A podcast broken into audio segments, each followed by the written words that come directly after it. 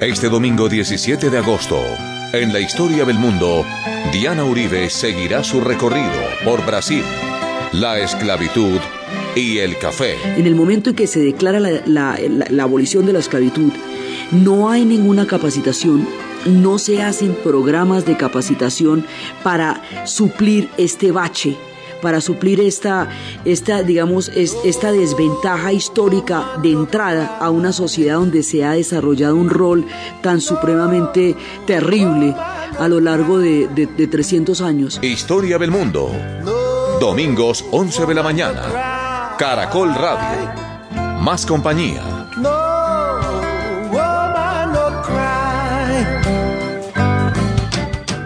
Buenas les invitamos a los oyentes de Caracol que quieran ponerse en contacto con los programas, llamar al 338-0039.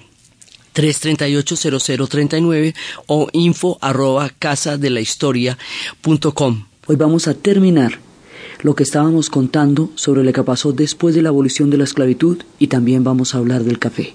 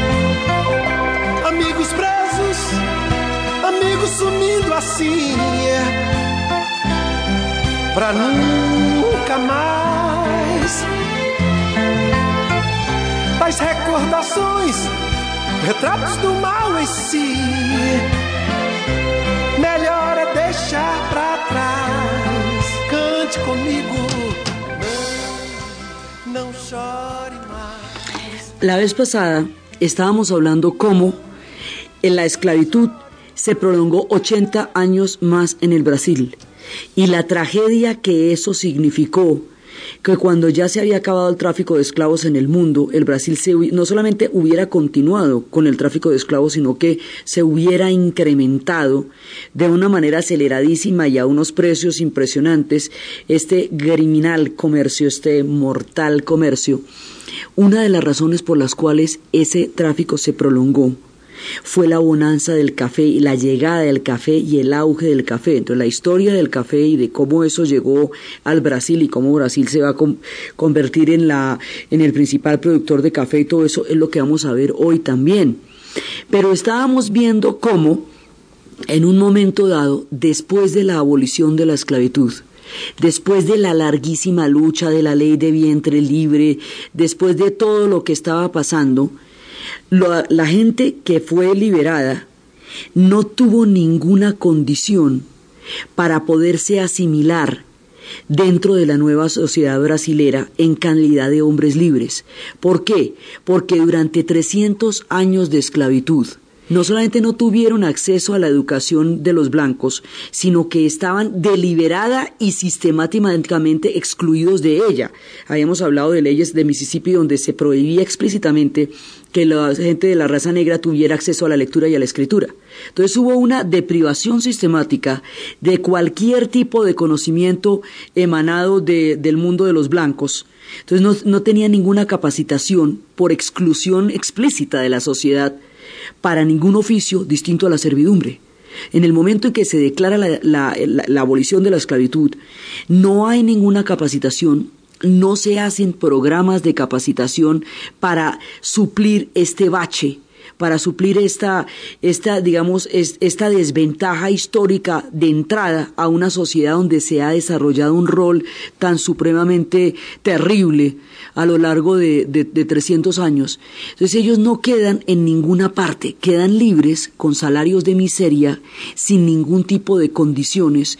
Y después vamos a ver con, la, con toda la historia de cómo llega el café al Brasil que en el momento en que, ¿por qué eso retardaba tanto la, la abolición? Porque el café era, la, pues la base de las plantaciones era el, trabajo esclavo de la comunidad negra y cómo después cuando los liberan van a traer emigrantes europeos en condición de trabajo esclavo blanco de otra manera, porque es esclavitud por deudas, venían de las pobrezas más impresionantes y tenían que pagar los costos de sus pasajes, lo que los dejaba empeñados por mucho tiempo. Entonces, esa llegada, esa migración masiva, masiva, masiva de europeos que están llegando huyendo del hambre en Dinamarca, en Suecia, en, Europa, que en esa época pasaba hambre, se va a constituir en una competencia que desplace este sector y las comunidades negras de una u otra manera no quedan en ninguna parte ni con ninguna condiciones. Esto a nivel universal, este es el caso del Brasil, pero en ninguna parte, ni en los Estados Unidos, ni en ninguno de los lugares donde la esclavitud se, se abolió, hubo, después de la abolición de la esclavitud, ningún proceso de reparación histórica, ninguna manera de, digamos, de volver a, asimilar estas personas llevadas en condiciones tan difíciles para que tuvieran un chance, una oportunidad. Esas condiciones universales de la abolición de la esclavitud en todo el planeta Tierra y particularmente en el Brasil van a hacer que las comunidades negras en todo el mundo vayan a quedar marginadas de las sociedades donde fueron esclavos, porque quedaron en un limbo social. No van a ser admitidos, son libres, pero no tienen condiciones de es decir, son libres de morirse de hambre en este momento. Eso va a ser cuando ya después salgan de las plantaciones. Algunos morirán en las plantaciones donde vivieron porque no tienen a dónde más ir. Otros se van a, van a tener que llegar a los centros urbanos y en los centros urbanos van a crear guetos. Y en los guetos van a crear, pues van a, se perpetúan las condiciones de marginalidad porque eh, están dadas de esa manera. Así fue como quedaron las cosas. Y ese es el origen de muchas de las favelas, de muchos de los centros de miseria porque paralelamente a un Brasil inmensamente rico, también se va formando un Brasil inmensamente pobre, en donde mucha gente no tiene oportunidad y mucha gente tiene las fortunas más impresionantes que se hayan podido soñar y se van formando las bolsas de la profunda desigualdad que aún hoy día sacude y, estruja las estructuras del Brasil. Entonces, cuando las comunidades negras quedan en estas condiciones, van a desempeñar oficios que de todas maneras son oficios que no, digamos que no los benefician a ellos como comunidad, no es para construir su propia sociedad, es para construir la sociedad de los blancos, es para hacer las, los proyectos para los blancos. De esos proyectos que ellos están trabajando para los blancos, están completamente excluidos. No serán ellos los huéspedes de los hoteles donde ellos, que ellos están construyendo, ni los alumnos de las escuelas escuelas que ellos están construyendo. Entonces, por eso, por esa condición universal en la que quedó la comunidad negra después de la abolición, es que Bob Marley nos dice que nosotros construimos sus penitenciarías, nosotros construimos sus colegios, donde se inventaron esta educación de lavado de cerebro para blancos, para hacernos sentir a nosotros tontos. Entonces ahí es cuando empieza a haber una historia blanca y una historia negra, una educación blanca y una educación negra, y las comunidades negras quedan marginadas. Esto como es una condición universal, que lo mismo pasa en Brasil como en Estados Unidos, como en Jamaica, por eso Marley lo va a cantar de esta manera, mostrándonos cómo la marginalidad fue la condición en la cual ellos fueron abandonados a una historia que les era adversa desde el principio. Build your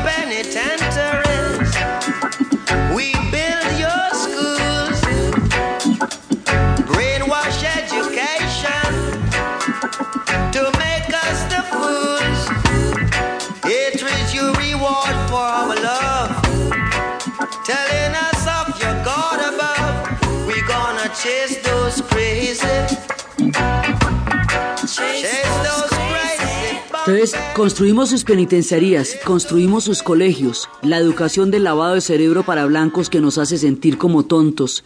El odio fue su respuesta al amor que nosotros les dimos.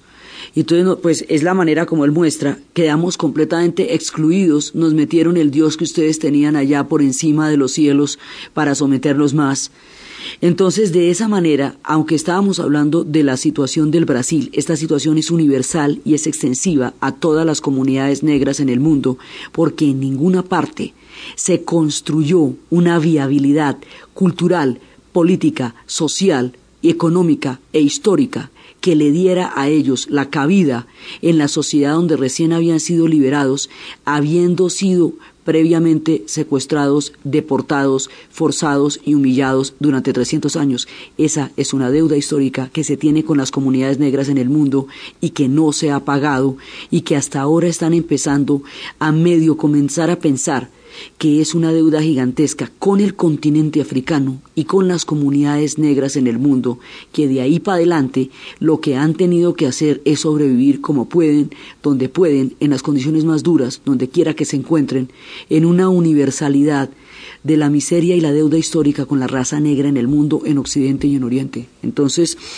los brasileros quedan así, como todos los demás de las comunidades negras, quedan sin ninguna, digamos, en un limbo, y eso va a hacer que, que se vayan desplazando hacia sectores de miseria que posteriormente van a ser las favelas. Luego vamos a ver cómo esto se entronca con la llegada de los emigrantes europeos, y vamos a ver cómo la llegada del café, por un lado, prolonga la esclavitud 80 años más por la demanda de gente tan impresionante que tiene para las plantaciones, por lo grande que esto va a ser. Y por el otro lado, es el origen de las migraciones europeas, de las grandes migraciones europeas que vendrían de Alemania, que vendrían de Austria, que vendrían de Suiza. Y por el otro lado, es el origen de la formación de la nación moderna del Brasil la modernización del Brasil, su entrada, a, digamos, a, la siguiente época de la historia, eh, uno de los despegues más importantes, tiene origen en esta planta que se sembró y se conoció por primera vez de una manera silvestre en las lejanas y míticas tierras de Abisinia.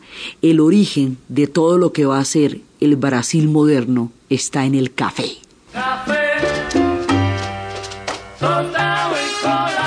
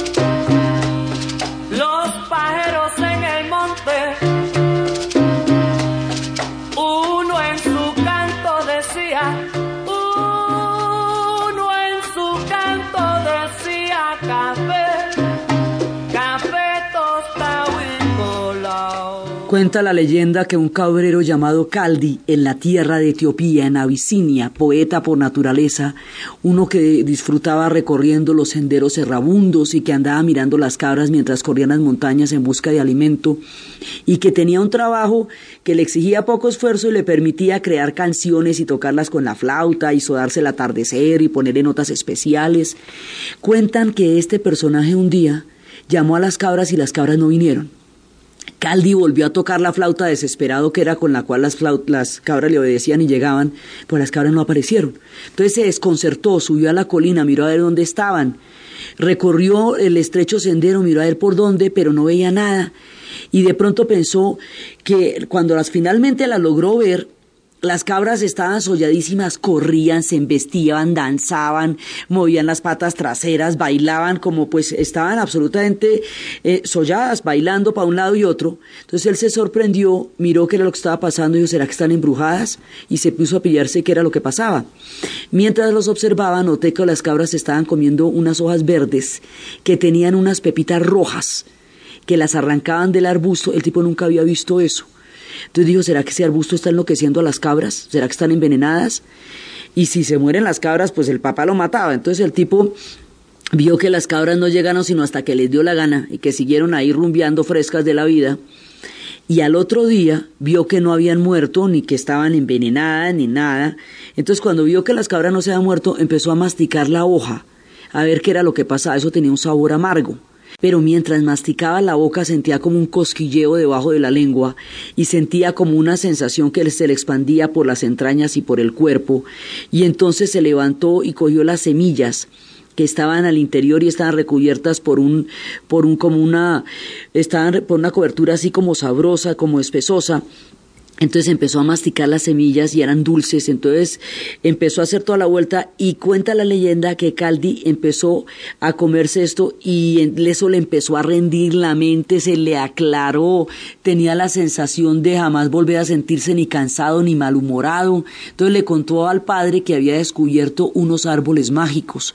La voz corrió por todas partes y todo el mundo empezó a averiguar qué era este árbol mágico y ahí empezó la primera noción que nosotros tenemos del descubrimiento del café. Esto es en Abisinia, esto es en Etiopía, esto es en la misma tierra del rey Salomón y la reina de Saba, esto es en la misma tierra donde existe la leyenda cristiana del preste Juan, un reino apartado y mágico que algún día salvaría Jerusalén.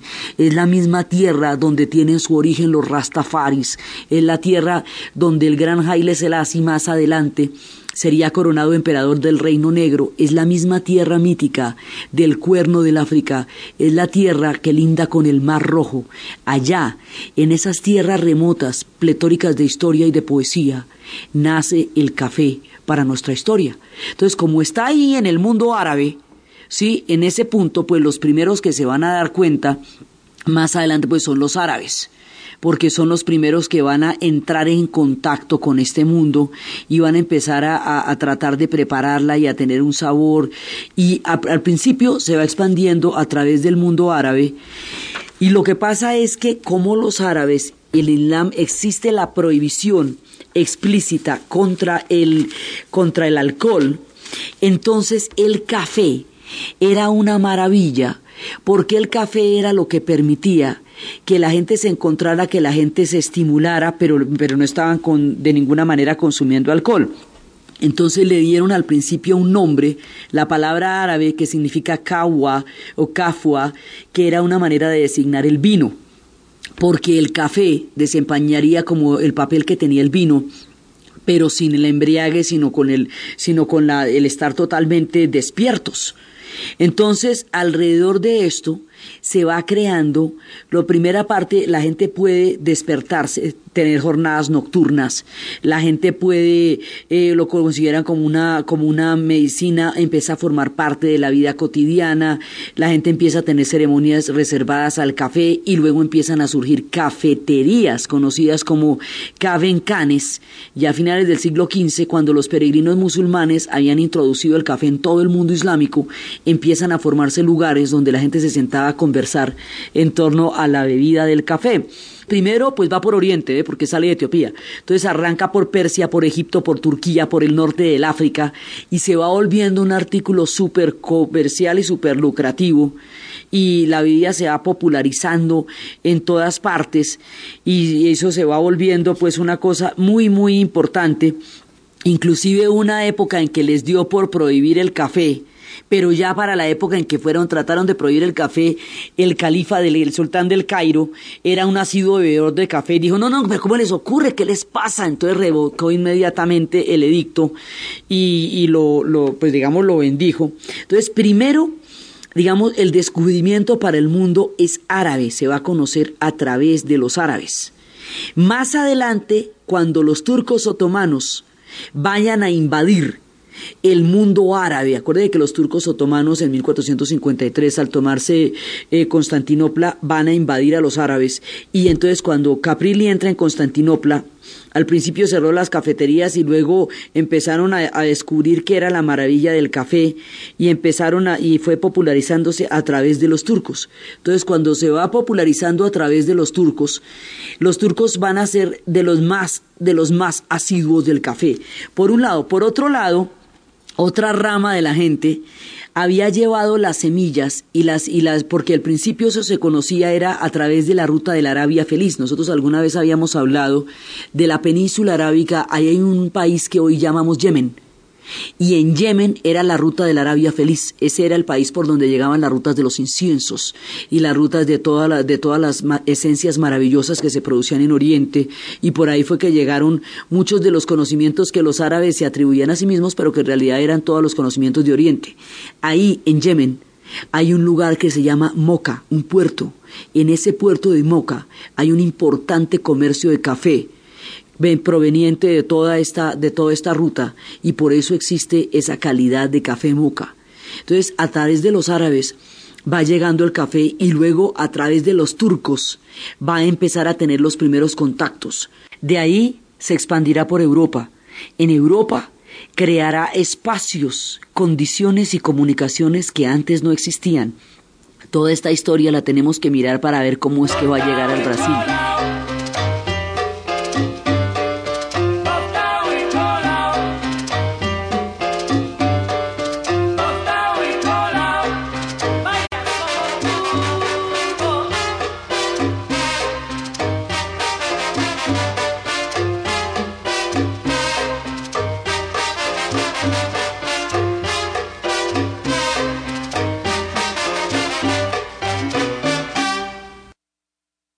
Enseñemos valores a nuestros niños y jóvenes. Así construiremos un mejor futuro para ellos y para Colombia. Seamos solidarios. Por Colombia, solidarios con la paz. 36 Caminata de la Solidaridad. Gran Festival del Folclor Colombiano. Comparsas folclóricas, artistas, carrozas, reinas, actores, deportistas, puestos de recreación. Domingo 31 de agosto a partir de las 9 y 30 de la mañana. Desde el Parque Nacional por la ruta acostumbrada hasta el Centro de Alto Rendimiento. Patrocinan Fundación Bolívar da Vivienda, Fundación Nutresa, Federación Nacional de Cafeteros, Fundación Bavaria, Colsubsidio. Apoya Alcaldía Mayor de Bogotá.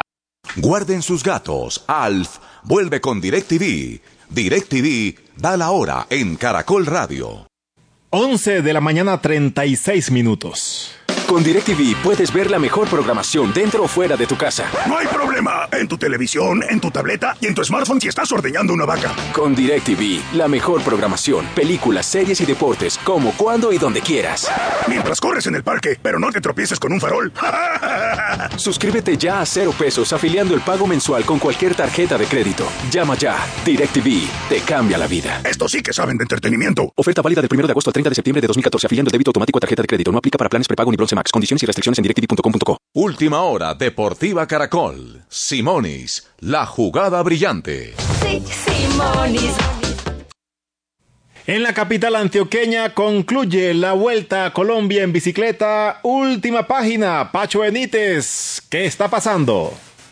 Es cierto, Oscar Sevilla, por el momento es el actual campeón de la Vuelta a Colombia en bicicleta. Un segundo por encima de Fernando Camargo, conseguido en, el, en la primera meta volante. Y en las dos volantes siguientes Dos pugas han quitado los segundos de bonificación.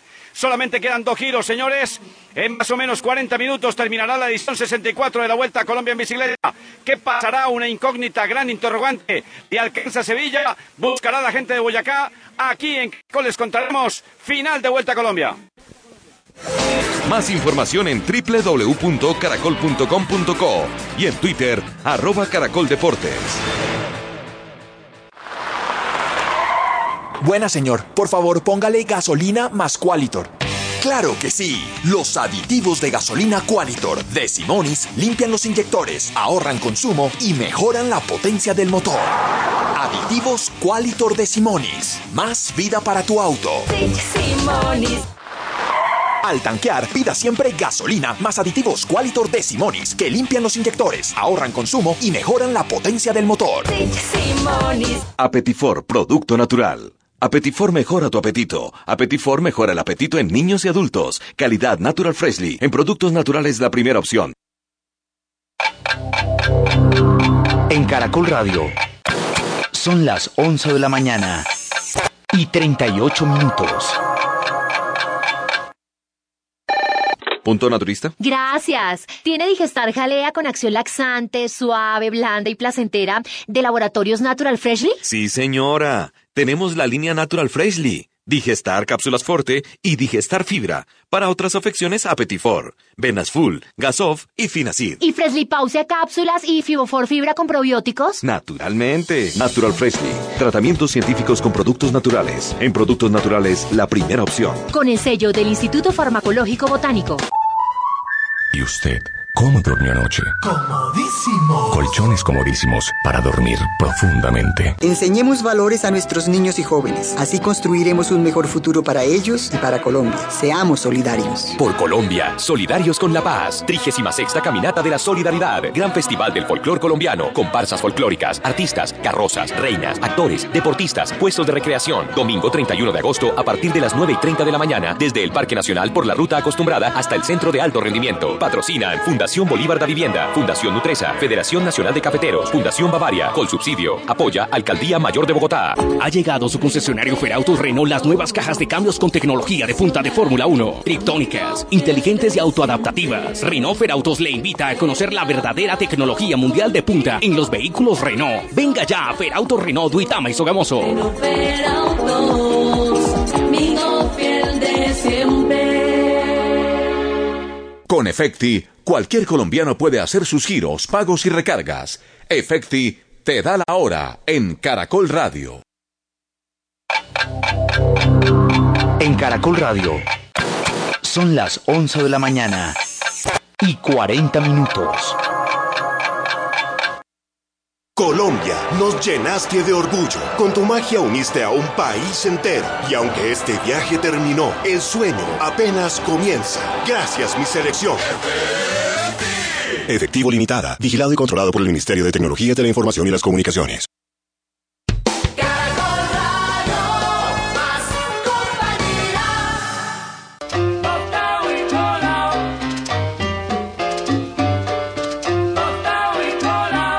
Continuamos en la historia del mundo con Diana Uribe.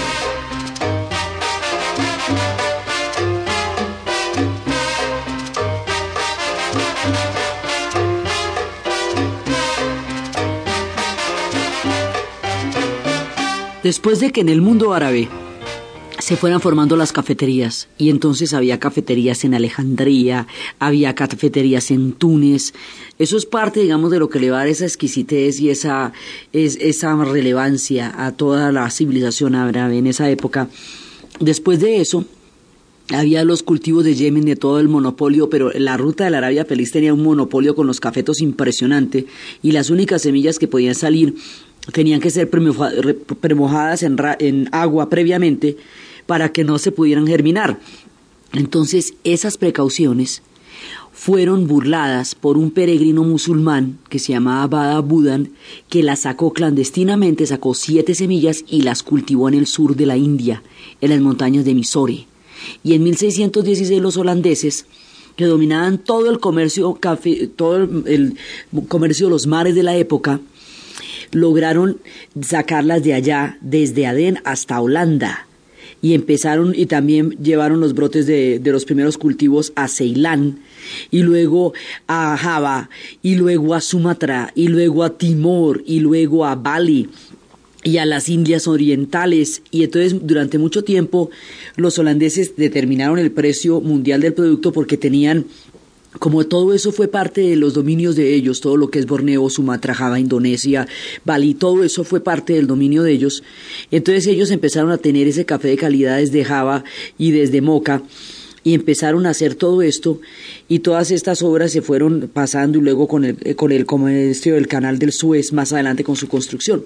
Pero el asunto es que cuando lo cogen los turcos, los turcos otomanos, que van a ser los que van a, tomar todo el mundo árabe, los turcos se toman el mundo árabe y en el mundo árabe ya existe la extendida costumbre del café. Entonces los turcos se van a enloquecer y lo van a volver el café turco y lo van a colar. Bueno, eso va a ser la maravilla con los turcos y los turcos van a estar en guerra en ese momento contra los austriacos. Ellos estuvieron en guerra todo el tiempo, como tres, cuatro siglos, mientras fueron hegemónicos el imperio turco otomano contra el imperio austrohúngaro. Entonces también ahí empieza a llegar también, el café iba llegando a Venecia, también se surtían a Venecia donde llegaron y por otro lado también había llegado a Francia, pero en esta guerra de los turcos contra los austríacos hay un momento en que los turcos tienen que batirse en retirada. Entonces, cuando se baten en retirada los turcos, en un momento dado tienen que dejar una cantidad de sacos de café y esos sacos de café, los ejércitos no sabían qué hacer con ese café, no sabían dónde meterlo, ni muchos no sabían qué era, pensaban que era forraje para camellos. Como habían tenido un, había un polaco que se había hecho pasar por turco para negociar con ellos, era digamos una especie de, de doble agente que se había hecho pasar por turco, este tipo, porque él conocía el idioma turco y conocía las, las costumbres de los turcos y conocía el mundo turco, entonces Kolchavsky se llamaba este personaje, cuando él ve que están quemando todos esos sacos, dice, pero esto sí muchas bestias, ustedes lo que están quemando no es forraje para camellos, lo que están quemando es café, preste para acá. Entonces él es el que les dice, mire, esto es una bebida bien importante y les enseña a preparar el café y por esa vía llega oficialmente a Occidente por la vía de Viena. Entonces en Viena se empiezan a hacer los primeros cafés, el café vienés. Entonces el Blue Bottle se vuelve el primer café. Ya estamos por ahí por 1683 que cuando se abre el café y el café empieza a crear una serie de condiciones que antes no se podían encontrar, que era que la gente pudiera sentarse alrededor de una casa, de una taza de café, a conversar. Sitios donde la gente se empezó a encontrar para conversar. Estos sitios se van a extender por toda Europa. Y después de que se van a extender por toda Europa, van a llegar a Francia.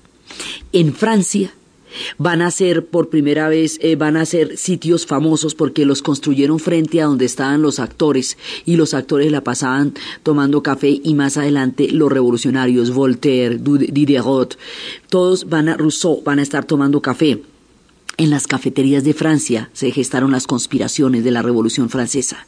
Simultáneamente, mientras tanto, en Estados Unidos, como el primer grito de independencia, que ellos digamos como el 20 de julio para ellos, o sea, el primer fue el boicot del té.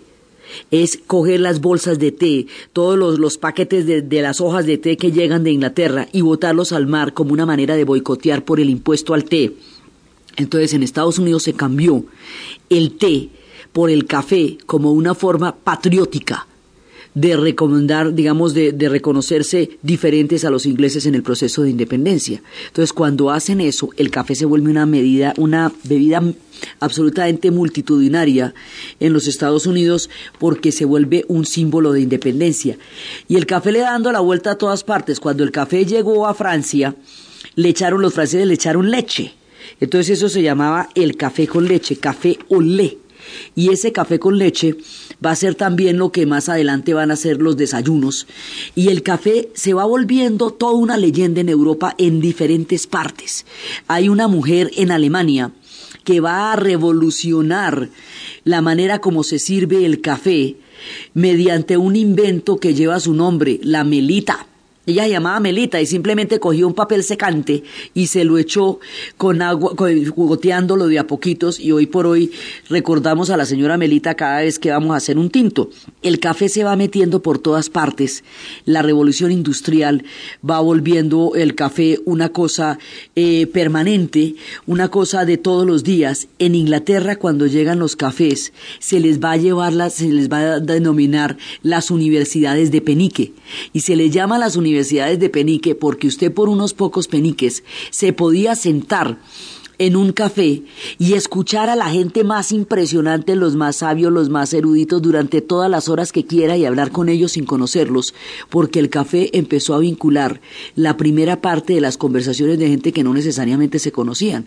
Entonces, como el café despierta y reanima, los ingleses salían de las tabernas, se iban a tomar café para reanimarse y volvían a las tabernas. Entonces hubo movimientos de mujeres en contra de, porque ya no solamente estaban en las tabernas, sino que además estaban permanentemente en las tabernas y en los cafés, entonces se le añadía una cosa a la otra. Entonces dijeron, pues tampoco, ahí sí, mejor dicho, ahí sí quedamos esfregadas. Entonces el café se va volviendo impresionantemente popular.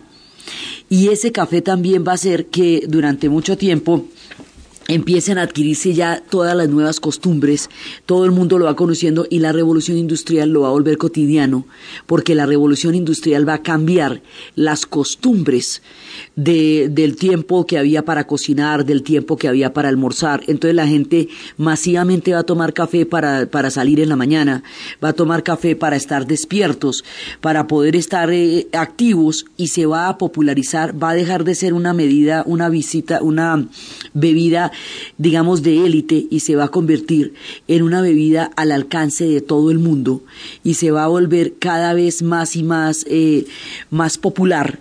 Esto, digamos, para cuando esto va a llegar a, las tierras de nuestro relato ya es inmensamente popular, ya hay toda una historia alrededor del café, ya le han hecho no odas, ya le ha cantado hasta Bach, le ha cantado al café, todo el mundo le ha cantado.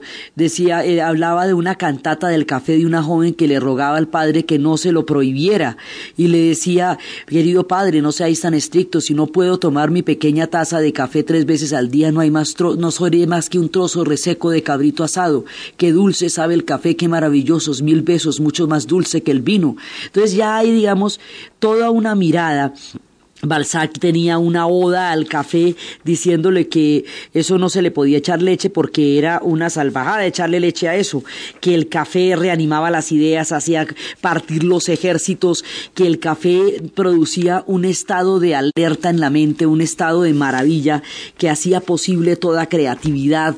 Era uno de los más grandes defensores del café y tomaba grandes, grandes, grandes cantidades de café con la cual escribió 38 novelas y se inventó 500 personajes sin repetirse en ninguno. Y eso, digamos, es uno de los, de los más impresionantes aportes del café, la obra de Balzac y su manera de responderse, de, de apoyarse en él. Entonces el café va llegando a todas partes. Después los franceses lo van a llevar a Martinica. Y cuando el café llegue a Martinica, ya está en los lados parecidos de nuestra historia, y más adelante, cuando llegue a Martinica, ya va a empezar, digamos, Gabriel Mathieu de Clieu, que es un obsesivo oficial de Marina, va a introducir los cultivos de café en las colonias francesas de Martinica. Y después de cualquier cantidad de intrigas, el café va llegando a los, a los plantes de París y va llegando a todas partes y se va popularizando en todos lados. Y luego, en 1727, hay un drama, un, pequeño drama, que hace que mm, hay una reclamación de los gobernadores de la Guyana holandesa y los gobernadores de la Guyana francesa.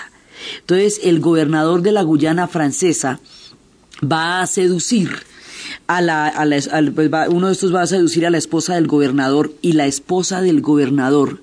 O sea, le van a pedir para la, para la disputa entre la Guyana francesa y la Guyana holandesa le van a pedir a un portugués que interceda. El portugués va a interceder en esa negociación, va a seducir a la esposa del gobernador francés de la Guyana y a través de esa seducción le va a pedir que en secreto le entregue unas semillas de café. La mujer le va a entregar en un ramo de flores oculto las semillas de café.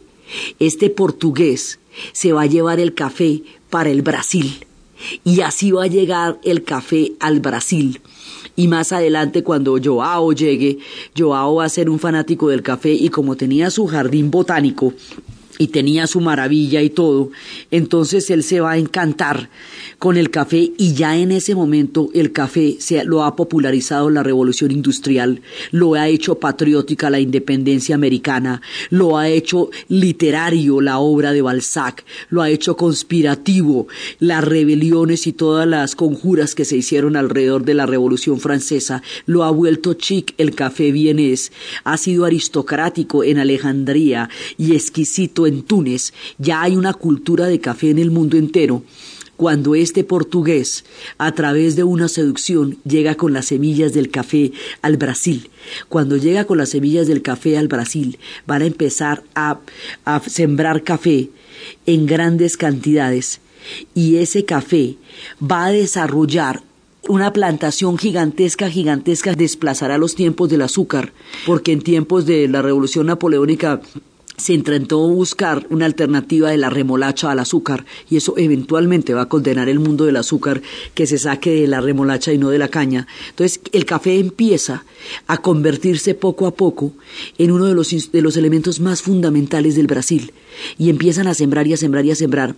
Entonces la creciente llegada del café y el desarrollo del café en el Brasil va a requerir muchísima mano de obra esclava entonces, por eso era que cada vez llegaban más esclavos y más esclavos de África a precios cada vez más grandes y por eso era que no permitían que se aboliera la esclavitud.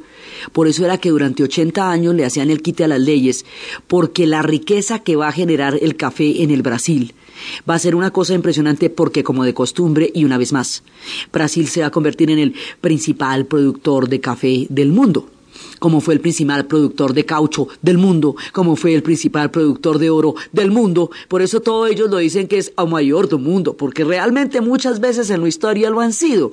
Entonces se vuelven los duros y el café desarrolla la que bonanza, pero la qué bonanza y aquí viene todo el billete del mundo alrededor del café, porque como cuando ya llega el café al Brasil, hay una cultura mundial de consumo masivo de café, pues el mercado está ahí, ¿ve? Y estos tienen todas las condiciones. Entonces eso se va haciendo cada vez mayor y mayor. Y ese mundo del café, que en este momento está generando la mayor riqueza, está basado sobre los esclavos.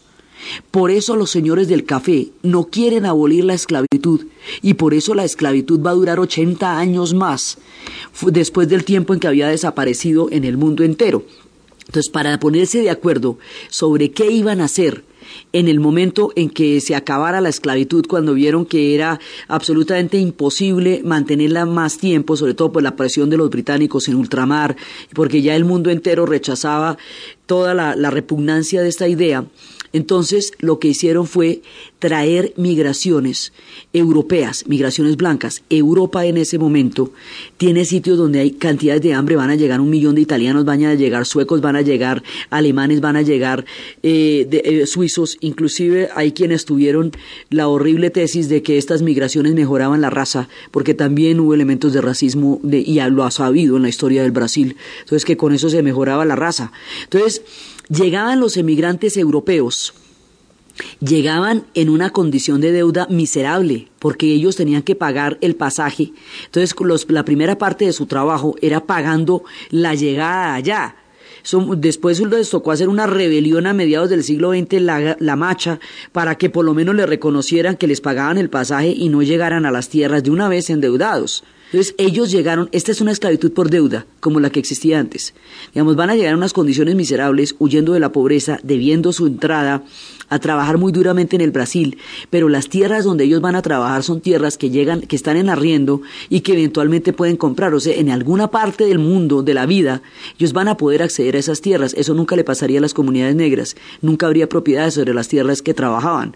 Entonces las comunidades negras quedan libertas y ya no van a, ya no van a ser necesarias eh, las plantaciones porque van a ser sustituidas por toda la llegada de las migraciones de los blancos.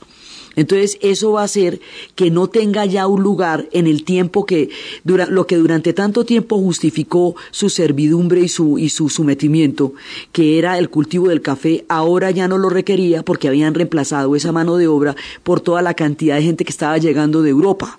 Entonces, eso los, los margina aún más y los deja en el limbo, es otra de las cosas que los empuja hacia las ciudades, hacia los guetos, que luego serán las favelas. Entonces, la historia del café para ellos es una tragedia en muchos sentidos.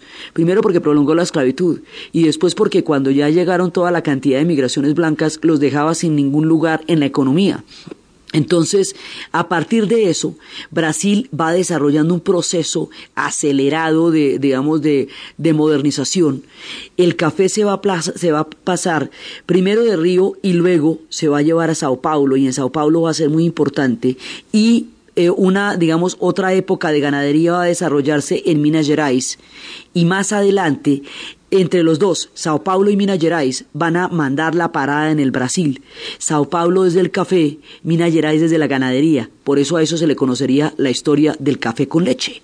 Entonces la historia del café con leche, el Brasil moderno y todo lo que tiene que ver ya en los albores, la llegada del Brasil a la modernidad del siglo XX, alrededor de la historia del café, que desde entonces después llegaría a Sudamérica, después llegaría a Centroamérica, después llegaría a Colombia y nos tomaríamos un tintico en el relato, la historia de todo eso y el papel fundamental que el café va a tener en la historia del Brasil es lo que vamos a ver en nuestro siguiente programa. Entonces, desde las cabras perdidas y danzarinas que buscaba Caldi, en las tierras de Abisinia, en los lugares remotos donde tienen origen en los reinos más legendarios de las leyendas y de los misticismos más profundos, desde las conspiraciones que se tenían en Francia en busca de una revolución, desde los boicots de aquellos que estaban buscando la independencia a través de un símbolo que también llegaría a ser el café, desde los espacios entre los amigos, las universidades de Penique, las historias que se pueden escuchar alrededor de una taza de café, las esplendores y las miserias que trajo también para los brasileros. En la narración Diana Uribe, en la producción Jessy Rodríguez y para ustedes, feliz fin de semana.